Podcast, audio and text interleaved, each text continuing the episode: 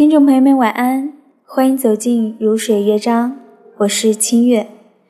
本期节目，清月想跟大家来聊一聊关于你的十八岁。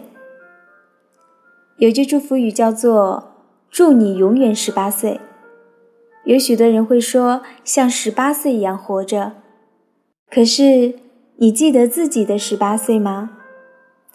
在这个世界上，能让人记住的十八岁太少了。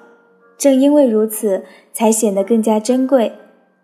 陈丹青评价王希孟的十八岁是这样说的：“他降生在中国山水画的黄金时代，他在黄金时代只有十八岁。他在十八岁上又有一个宋徽宗亲自给他调教，如此这般，我想他也闹不清自己是怎样画出这幅伟大的画卷。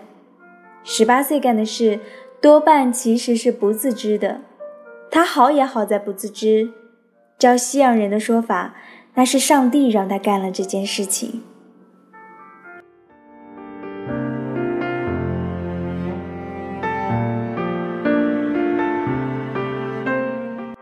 回想我们自己的十八岁，是挥霍在教室、在操场的青春，懵懵懂懂，不知将来。不知珍惜，也不知愁烦，但终究是平凡的不起眼，也不曾留下什么叫人铭记的痕迹。我们天真的盼望着可期的未来。当我们意识到生活的庸常时，往往已是踏入另一个年龄阶段的漩涡。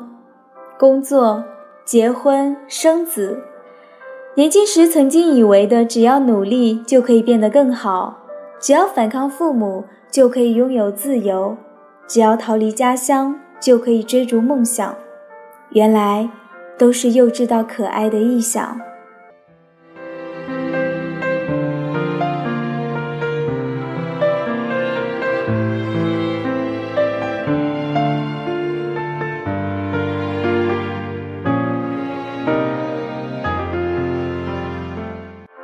我们现在年轻的焦虑里。社会裹挟着我们向前跑，我们不得不常常怀疑自己是否逃得过泯然众人疑的命运。梁文道曾经说：“我自己认为，不管男女，人的生命应该像一棵树。我们会觉得老的树比幼年的树更庄严，我们对树有很多的投射。越古老的树，我们会觉得。”他的生命中带着某种不可思议的神圣，以及他是具有智慧的。我觉得人也应该像一棵树，年纪越大的时候，就越能体现出人老年时才会有的深沉、磊落、光明和智慧。我觉得女性也好，男性也好，都应该以这个为追求为目标。所以。我认为我们传统上对于女性的岁月递增有着错误的假设，认为那是一种不断的倒退衰败的过程。但我建议大家用不断的成长、茂盛的状态去看。斗志这种东西总是间歇性的，我没法告诉你，你一定会改变命运，脱离于平庸。我也没法这么告诉自己，但是。